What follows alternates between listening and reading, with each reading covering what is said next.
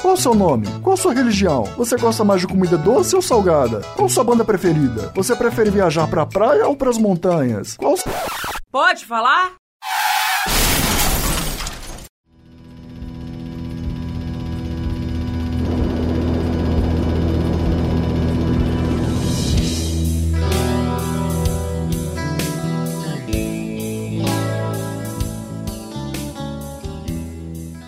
Horizontino da Gema, Getúlio Nuremberg de Faria Távora, ou simplesmente Getúlio Nuremberg, nasceu em 23 de outubro de 1969. Professor e jornalista, graduou-se pela PUC Minas em 1992. Além disso, é pós-graduado pela UniBH em Novas Tecnologias da Comunicação e também é mestre em Comunicação Social pela Universidade Federal de Minas Gerais. Getúlio acumula em 26 anos de carreira grandes trabalhos em importantes emissoras de rádio, participando ativamente de diversos projetos na área. Entre eles, destaca-se a criação das rádios CBN e Band News em Belo Horizonte, como nos conta a seguir.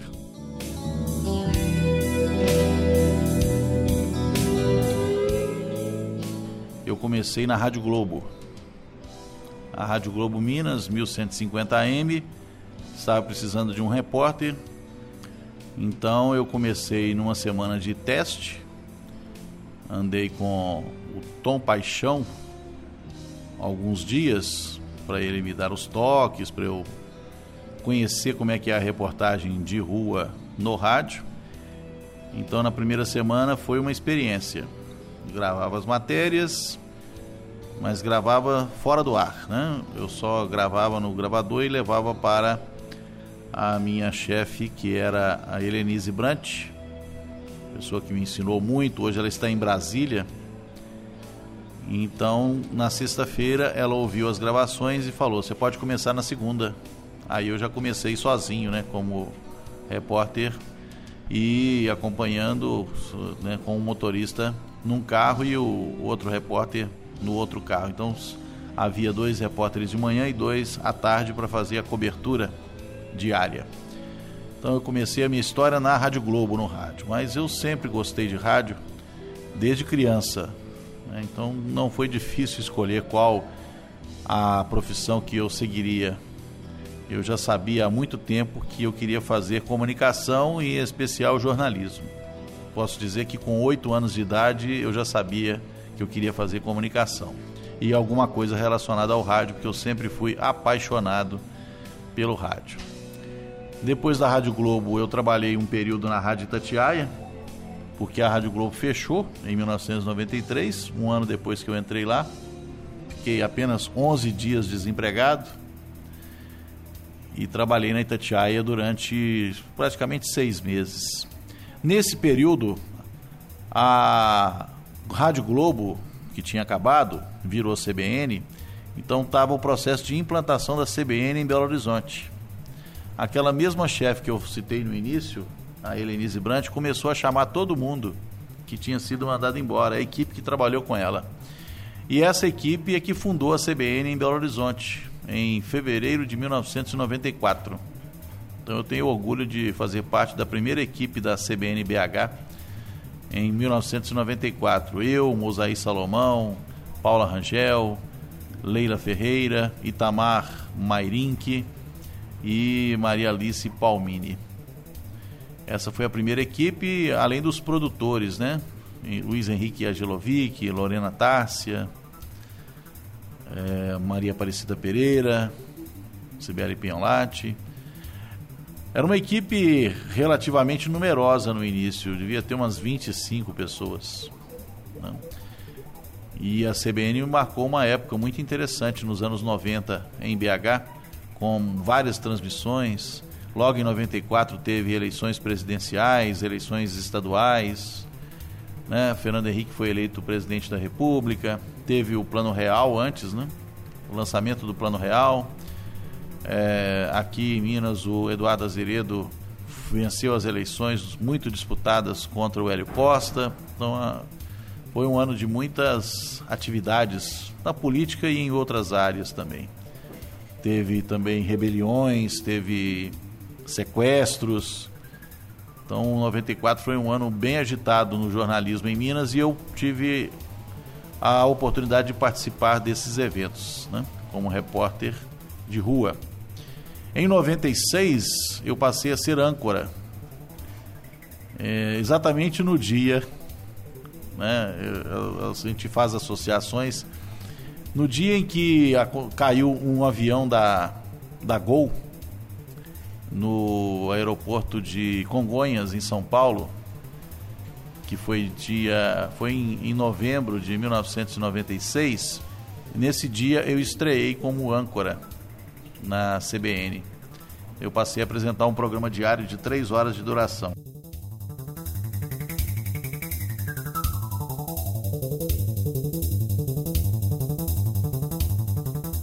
O acidente ao qual Getúlio se refere aconteceu, na verdade, com um avião da empresa TAM, em 31 de outubro de 1996. Foi um dos mais graves acidentes da história do Brasil. O avião da TAM, com 96 pessoas a bordo, caiu quando tentava decolar. O acidente deixou 105 mortos, segundo a lista da empresa aérea, 90 passageiros, 6 tripulantes e 9 moradores do bairro atingido. Cerca de 400 pessoas, entre bombeiros, funcionários da Defesa Civil e Aeronáutica, trabalharam no resgate das vítimas. Quando os bombeiros chegaram, o cenário era esse: fogo, destruição, pavor. Mais do que salvar vidas, os soldados já sabiam que estavam ali para resgatar corpos. Encontrar sobreviventes era uma possibilidade muito remota.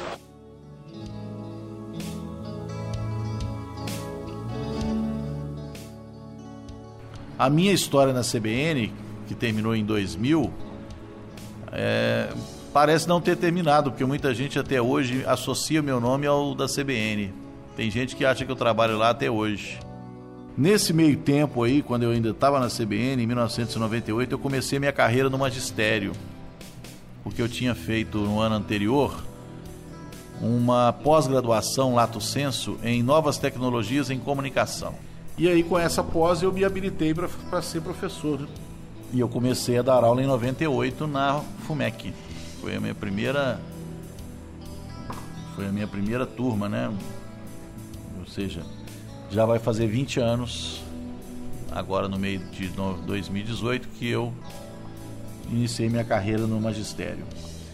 Mas eu sempre procurei conciliar as duas coisas, né? O magistério e o mercado de trabalho, a profissão de jornalista, principalmente no rádio.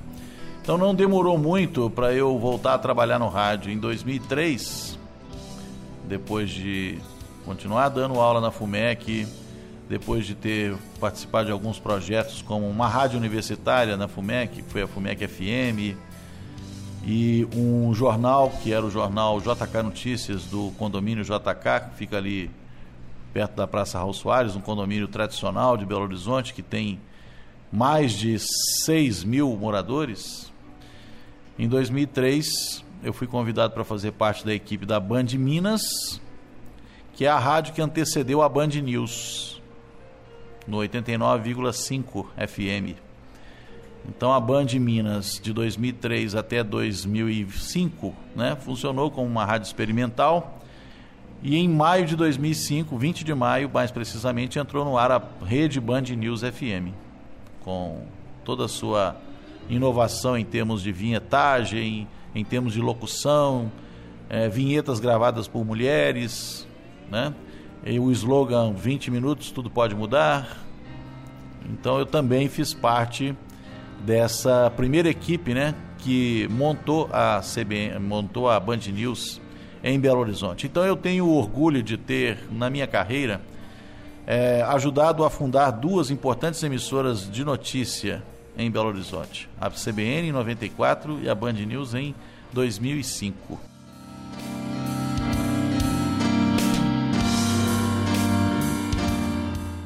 Outro trabalho de relevância que Getúlio desempenhou foi ter atuado por cinco anos na Rádio Inconfidência.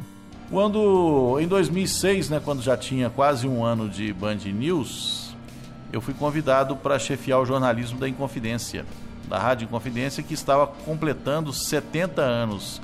estava sendo preparada uma grande festa, muitos eventos alusivos aos 70 anos da Rádio Inconfidência. E o Kiko Ferreira, que era o diretor artístico, me convidou. Eu preciso de você, tem muita gente nova entrando aqui. O concurso foi realizado há pouco tempo, então tem muita gente inexperiente que está tendo seu primeiro emprego. Eu preciso de um cara com seu perfil para poder dar o tom do jornalismo para esse pessoal. Eu gostei muito da proposta, só que durante quatro meses eu me dividi, me desdobrei entre a Rádio Band News e a Inconfidência. Trabalhei nas duas ao mesmo tempo durante quatro meses e dei aula em outras duas faculdades. Então eu saí da Band News em 2006, em junho, e fiquei na Inconfidência, continuava dando aula. E a Inconfidência eu permaneci como superintendente de jornalismo até 2011. Foi a última rádio né, que eu trabalhei no mercado. Uma das coberturas mais marcantes para Getúlio nesse período foi a final da Copa Libertadores da América em 2009, entre Cruzeiro e Estudiantes, realizada no Mineirão. A vitória do Estudiantes sobre o Cruzeiro pelo placar de 2 a 1 calou o Mineirão. Foi como se um estrangeiro convidado para a festa só para fazer figuração estragasse tudo ao final. A festa estava toda pronta, tudo preparado, casa cheia. Os anfitriões recebendo muito bem os seus convidados de perto. O governador Aécio Neves, o prefeito Márcio Lacerda receberam o governador de São Paulo, José Serra, e também o técnico da seleção brasileira, Dunga, além do deputado Ronaldo César Coelho, presidente do movimento Viva Rio. Antes da partida e no intervalo do primeiro para o segundo tempo, o clima era de otimismo.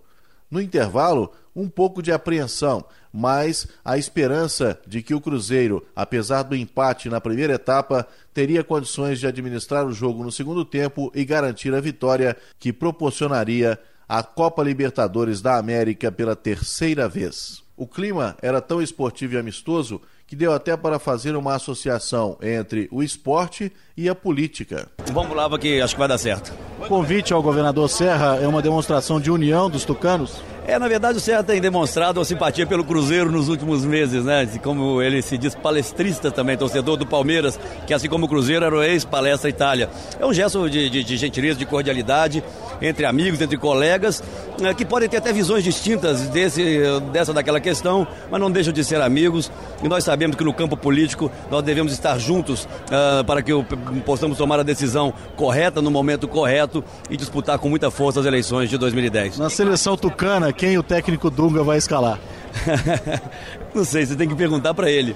Mas é muito bom assistir o jogo do lado do Dunga. Uh, ele tem né, uma capacidade de uh, compreender, uh, enfim, os espaços que estão surgindo. Ele tem uma capacidade de analisar o jogo com muita clareza e está sendo uma, experiência. Eu tive duas experiências muito marcantes. Eu assisti um jogo do Brasil com a Argentina ao lado do Pelé, o Pelé cornetando o jogo todo, e agora ao lado do técnico da seleção brasileira. Pelo menos eu vou aprendendo um pouquinho. Esse é o governador Aécio Neves governador de São Paulo, José Serra, visitando Minas Gerais nessa partida grande final da Libertadores, falando para os ouvintes da rádio Inconfidência. Esse convite do governador Aécio Neves ao senhor é uma demonstração de união tucana?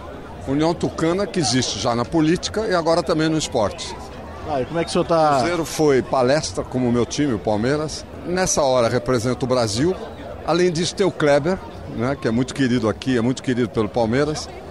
E a oportunidade de estar aqui em Minas, que eu gosto muito de ver o Oeste e torcer. Futebol eu adoro. Mas no final, a tristeza tomou conta do Mineirão e também das autoridades que foram prestigiar a equipe de Minas Gerais, representante do Brasil, na mais importante competição sul-americana. O governador de São Paulo, José Serra, nem quis falar. O governador Aécio Neves e o técnico da seleção brasileira, Dunga, falaram rapidamente enquanto saíam das cabines de rádio e televisão. Governador, não deu? É, tristeza, né? Não deu. É isso, né? Disputa sempre dura. É, né, uma, mais uma vez bola parada, que sempre foi né, a jogada deles. Não deu. Agora é levantar a cabeça e partir para a próxima e cumprimentar os argentinos pela vitória. Dunga, o que, que você acha que faltou? Ah, acho que teve um pouquinho mais de sorte, né? Mas um jogo disputado como toda a final. Getúlio Nuremberg, Inconfidência é notícia.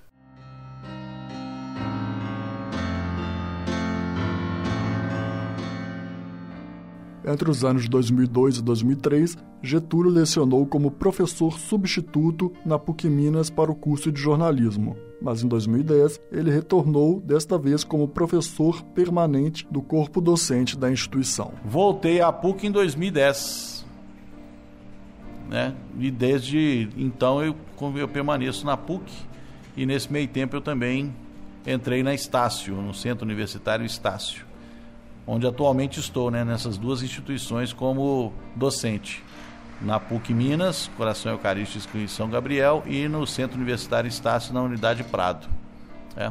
Estou completando esse ano aí, no meio do ano. A minha referência de carreira, em termos de data, de aniversário, é o mês de julho.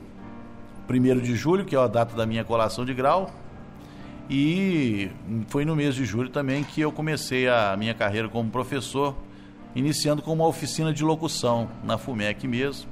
E em agosto me contrataram como professor da mesma turma que eu tinha dado um curso de férias né, de locução. O pessoal gostou e me convidou então para ser professor permanente. Então é um pouco dessa história aí de 26 anos de carreira e 20 anos de magistério.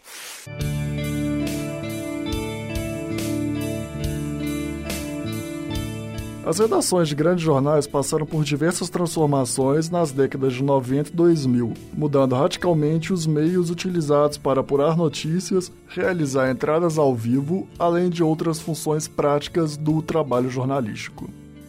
Ah, mudou bastante, né? Em 25 anos as coisas mudaram muito rapidamente. Para se ter uma ideia, quando eu comecei em 92, não havia computador, não havia celular na redação, né? O gravador era aquele gravador pequeno de fita cassete da Panasonic. Então você tinha que gravar e depois para editar, editava-se na fita de rolo. Você tinha que passar a gravação para a fita de rolo e editar. Então o editor, o operador que editava o áudio, ele tinha que ser muito fera, tinha que ser muito bom, porque a edição tinha que ser feita no corte da fita e a emenda no durex. Então essa transição foi interessante, né? Esse processo de digitalização que começou no final dos anos 80, mas se deu mesmo na década de 90, com a substituição dos equipamentos que a gente tinha na redação. Por exemplo, o Telex. Quando eu comecei a trabalhar ainda tinha Telex. Que era uma máquina de escrever fantasma. Ou seja, por que fantasma? A gente recebia as notícias das agências, aí a folha subia sozinha e parecia que tinha um texto sendo produzido lá, mas não tinha ninguém digitando, não tinha ninguém datilografando. Então por isso que a gente chamava de máquina de escrever fantasma. É porque a gente estava recebendo as notícias que vinham sendo. É. Alguém estava datilografando isso, mas é lá na central, né? lá na agência. E a gente recebia porque assinava uma agência Podia ser a, a JB, podia ser a Globo, podia ser a Agência Estado. E a, entre as internacionais podia ser a BBC, podia ser a France Press, Reuters, né, as agências internacionais de notícias. Naquela época você tinha que assinar uma agência para poder receber notícia. Não era como hoje que você entra ali no Google, né, entra no G1 e você fica sabendo de notícias do mundo todo, né? Você quer saber sobre Tônia Carreiro? Aí você digita lá Tônia Carreiro e vai estar tudo sobre ela, que morreu ontem aos 95 anos, tudo sobre a carreira dela. Não, você tinha que pesquisar. Você tinha que ir lá na, no arquivo ou lá na biblioteca e fazer uma pesquisa na Barça, na Delta Larousse, na Mirador, na enciclopédia mesmo, é onde você fazia pesquisa. E havia um arquivo, né? Um, um arquivo de metal com gavetas onde você guardava as matérias. Quando você ia fazer uma matéria com alguém, você sabia que já tinha matéria sobre ela, você ia lá no arquivo e procurava saber o que já foi publicado sobre aquela pessoa. Então tudo muito manual, né? Não tinha essa, vamos dizer, facilidade que existe hoje. Você bateu algumas teclas e o Google já te dá uma série de possibilidades de pesquisa, né? Então o jornalista ele tinha que batalhar. O celular ele só vai entrar mesmo na cobertura de reportagem em 1994. E mesmo assim é muito timidamente, era muito caro uma linha de celular. Só empresas é que tinham condições de comprar porque você pagava para fazer e pagava para receber ligações. É, alguém te ligava, você também pagava. Então, o trabalho do repórter de rádio era apurar, entrevistar as pessoas, gravar, entrar ao vivo. A gente entrava por telefone, tinha que ser um telefone fixo, porque não tinha celular. Quando entrou o celular, a gente começou a transmitir ao vivo também pelo celular. Mas no início dava muito problema, a ligação caía, picava, né? não era todo lugar que tinha antena de cobertura, então costumava ter problemas na transmissão, mas mesmo assim a gente tentava fazer. Eu lembro de uma cobertura que eu fiz já com celular pela CBN, foi a posse, é, 1 de janeiro de 1995, posse do Eduardo Azeredo como governador. Então, sete horas da manhã, a imprensa já estava na porta da casa dele, no bairro Mangabeiras, né, e ia acompanhar a agenda dele. Ele ia ser coroado, diplomado na Assembleia Legislativa e depois ele ia tomar posse na, no Palácio da Liberdade. Mas a gente acompanhou os passos desde o café da manhã, lá na porta da casa dele. E eu lembro que numa dessas correrias, né, porque o repórter de rua tem que estar preparado para isso, porque pode acontecer de alguém sair correndo e você tem que ir correndo atrás. E aí o, o celular caiu. O celular caiu e quebrou o visor. Né? Eu lembro que me xingaram bastante, a minha chefe chamou a atenção demais, mas como é que você deixa um negócio desse quebrar? Ah, não posso fazer. Caiu. Eu estava a trabalho, né? Mas caiu.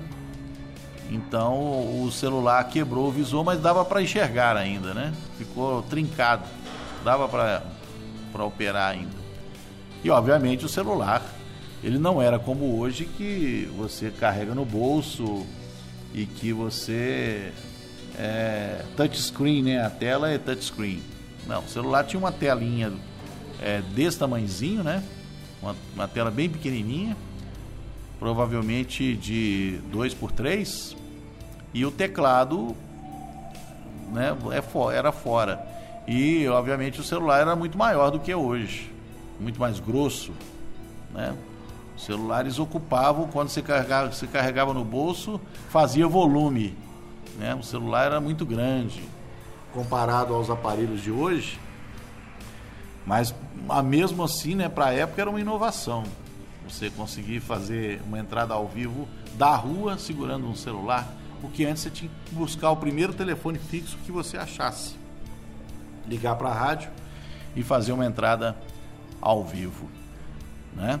Uma outra coisa que mudou também, que eu falei no início que você tinha que gravar, né, no gravador e depois editar com a fita cassete, aí já começou a entrar o MD, né? Foi um processo em que você substitui, não na gravação, porque a gente usou gravador de fita cassete ainda um bom tempo, mas na hora da edição você já transferia a gravação que estava no gravador analógico para um, um aparelho que se chama mini, MD, mini disc, né?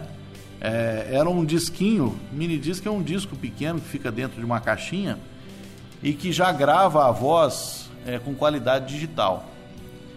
Né? Você edita no próprio aparelho, então você já começa a abandonar a fita de rolo e começa a editar no MD.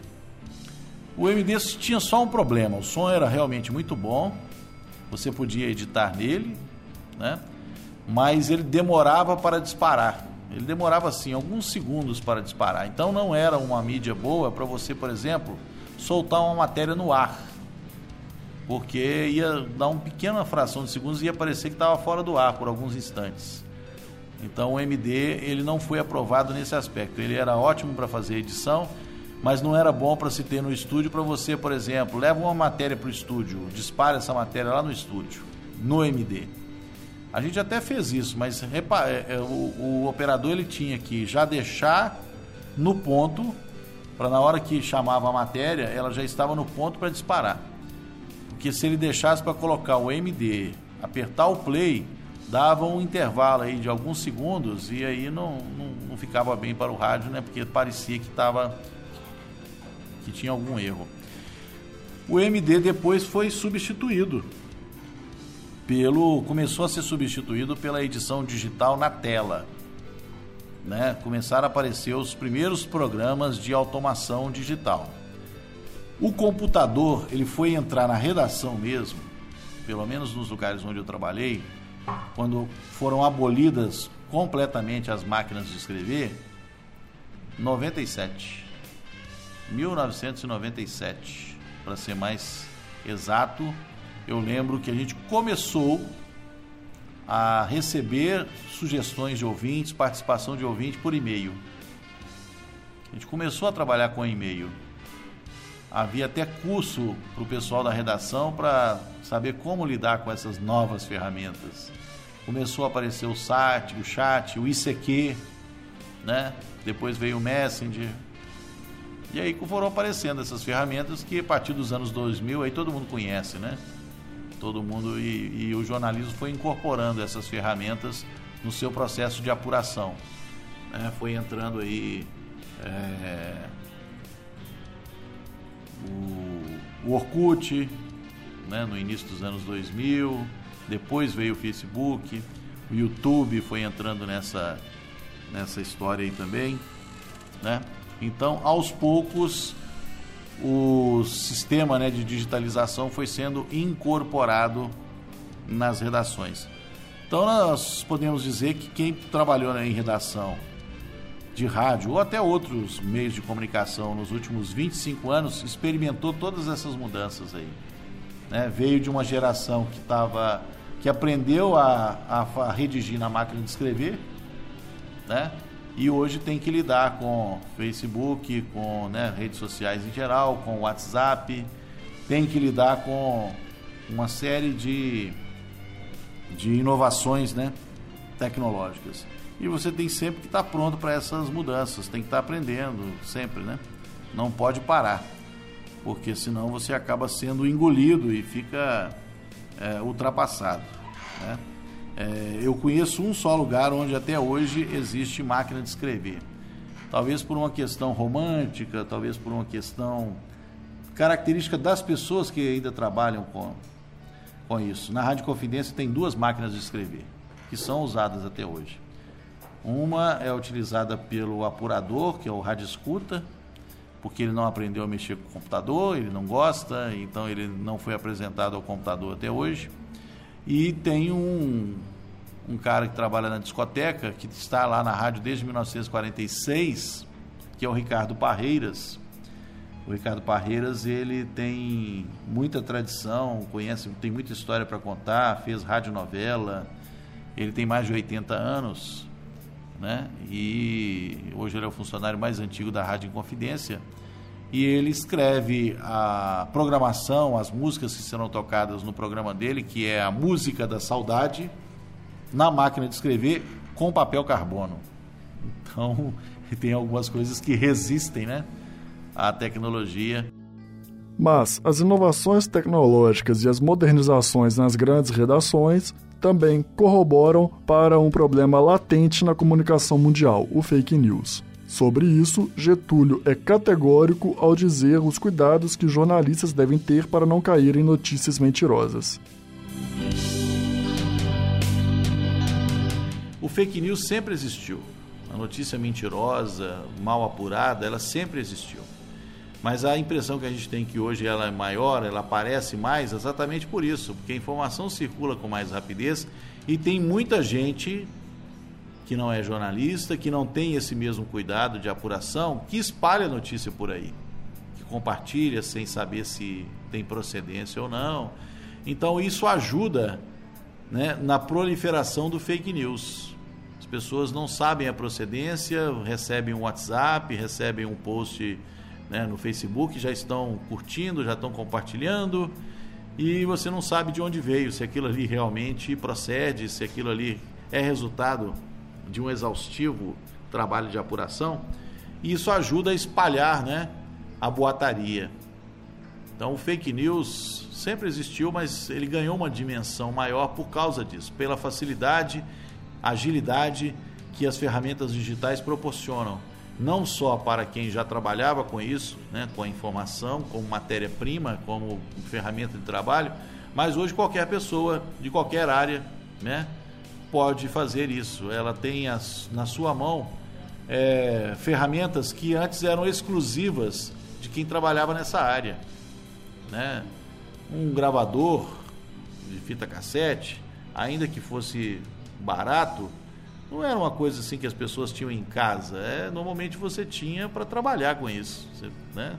Para transcrever alguma coisa e tal.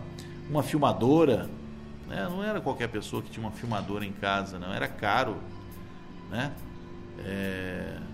Então as filmadoras que é, eram usadas para filmar normalmente eram de posse das empresas de comunicação, dos profissionais de comunicação. Hoje não. Hoje nós temos ao alcance das crianças, né, equipamentos de fácil uso para você gravar, para você até mesmo editar, né? O celular mesmo é um equipamento multimídia, permite que você possa registrar texto, áudio, vídeo e imagem essas linguagens antes né, da digitalização elas eram separadas você tinha que ter um equipamento para cada uma delas né? então esse essa facilidade realmente contribuiu para a fake news e aumentou né, redobrou a preocupação que o jornalista tem que ter para ele se diferenciar no meio desse limbo aí no meio desse às vezes até lamaçal de boataria porque muita gente espalha sem consequências, sem responsabilidade, sem medir né, a quem isso vai atingir. O jornalista não pode proceder porque isso faz parte da própria natureza do trabalho dele, né? O jornalista que procede assim, ele é irresponsável, ele é leviano, então ele precisa realmente tomar cuidado. Eu acho que esse cuidado tem que ser redobrado agora, porque o jornalista ele pode receber sugestões de pauta que podem ser fake news. Alguém tentando plantar alguma informação. Se você não apurar, procurar outras fontes, se você se acomodar e acreditar na primeira versão que te derem, você realmente vai embarcar, vai dançar, porque depois você vai ter que desmentir, e você vai ajudar a proliferar né, a mentira, a barrigada. mercado de comunicação em Belo Horizonte passa por mudanças profundas, havendo demissões em massa em inúmeros jornais. Mas existem pequenos grupos dispostos a investir em certos segmentos, como é o caso da Rádio Super Notícias. A, a ideia da, da Rádio Super Notícia surgiu de uma conversa informal entre o editor do Super, Rogério Maurício, que foi meu colega na CBN, trabalhamos juntos. Ele foi meu produtor quando eu era apresentador. E ele é editor do Super há muito tempo. Participava do programa do José Lino Souza Barros na Rádio Tatiaia como comentarista, comentarista das notícias do dia. E em certo momento o José Lino comentou né, que tinha saudades, por isso que eu volto naquela fala, que ele dizia que tinha saudades do tempo em que as rádios, né, que a Itatiaia tinha concorrência que a Itatiaia tinha que correr atrás, porque senão ela ia ser engolida pelas concorrentes. Confidência, é, Mineira, Cultura né, e a Rádio Guarani. É, e aí o Rogério Maurício pegou, marcou essa fala dele, né, do José Lino, foi lá no Vitória Medioli e falou, ó, eles estão precisando de concorrência. Estão querendo concorrência. E aí o grupo do Vitória Medioli, a Sempre Editora, resolveu investir numa rádio. Com aquele projeto, né, primeiro o slogan, que faz parecer que seria uma versão sonora do jornal Super Impresso. O seu jornal para ouvir. Mas tem esse outro lado, né, de tentar é, apresentar conteúdos que, se não são cópia são uma tentativa de apresentar uma, uma alternativa à Itatiaia na transmissão de futebol, na programação jornalística, no programa policial, né? Mas claro que para você inovar, você tem que trazer um pouco da experiência também, né? O novo e o velho têm que conviver Então eles trouxeram, convidaram pessoas que são consagradas, são conhecidas, né? É, que é o Piquetito na locução, o Roberto Abras como referência de cobertura do Atlético, o Arthur Moraes como referência de cobertura do Cruzeiro e mais recentemente, né, tirou o Lélio Gustavo da 98 um dos comentários, né? O Hércules Santos já tinha ido para lá, tinha, foi daquele passaralho, como você diz, da, da Rádio Globo, mandou muita gente embora.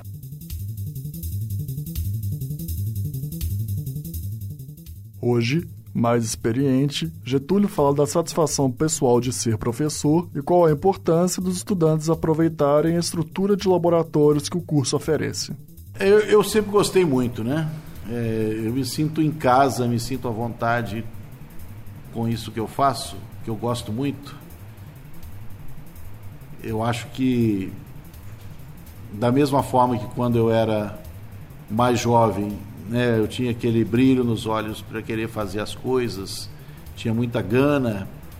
Eu continuo tendo essa gana, mas hoje eu a transfiro, né, eu procuro é, passar isso para os, os alunos. Né? É, eu tenho orgulho de, com quase 20 anos de magistério, lembrar da primeira turma, de, de todas as turmas que eu já lecionei, né, desde a primeira em 1998, e, portanto já a primeira turma, essa turma de 98 formou em 2001, então já tem 17 anos que eu ajudei a formar a primeira turma de jornalismo. Então isso me dá muita satisfação, eu gosto muito disso. Né? Eu gosto de trabalhar muito com a prática para poder mostrar que o ambiente acadêmico, a vida acadêmica, ela pode refletir o que acontece num ritmo de trabalho na, no mercado profissional. Ou seja, guardadas as devidas proporções, eu acho que a academia ela precisa pulsar, precisa né, é, mostrar que ela tem vitalidade. Então, é, os laboratórios eu acho que é o melhor lugar, são o melhor lugar para mostrar isso, né, de procurar é, trabalhar a notícia, procurar fazer um trabalho de apuração, de educação, de, de experiência, de tentativa e erro porque é o lugar da experimentação. É o lugar onde você pode errar, onde você pode aprender e nem sempre você vai ter uma segunda oportunidade se você estiver enfrentando o mercado. Então, é o lugar onde você pode fazer inovações, pode fazer algumas aventuras, né? Se não der certo, você tenta outras, né? Então, é, é, eu acho que a academia tem a obrigação de fazer isso, é o papel dela, de experimentar, de oferecer possibilidades, né? de pensar diferente, de pensar fora da caixa, de oferecer um horizonte em que as pessoas, os alunos, tenham essa possibilidade de conhecer né, na pele, na carne, como é que funcionam as coisas, tanto as coisas boas quanto as dificuldades, os desafios.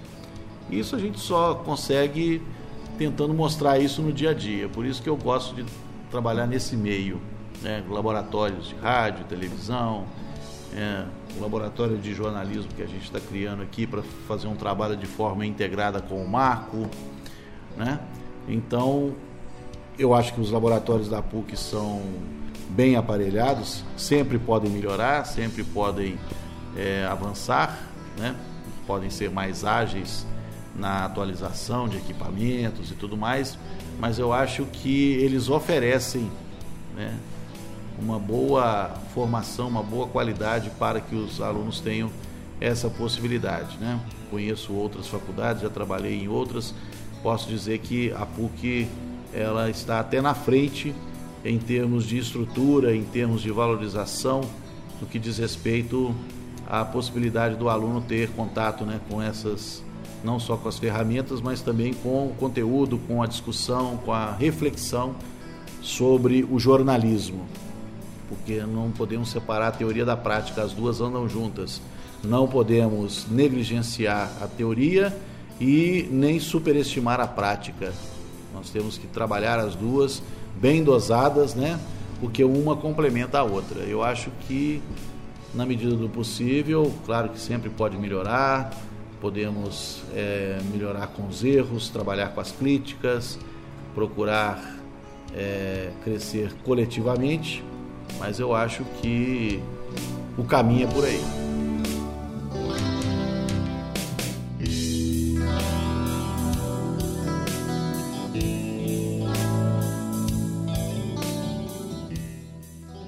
Programa com edição de Kathleen Ângelo, produção e locução de Gustavo Quinze.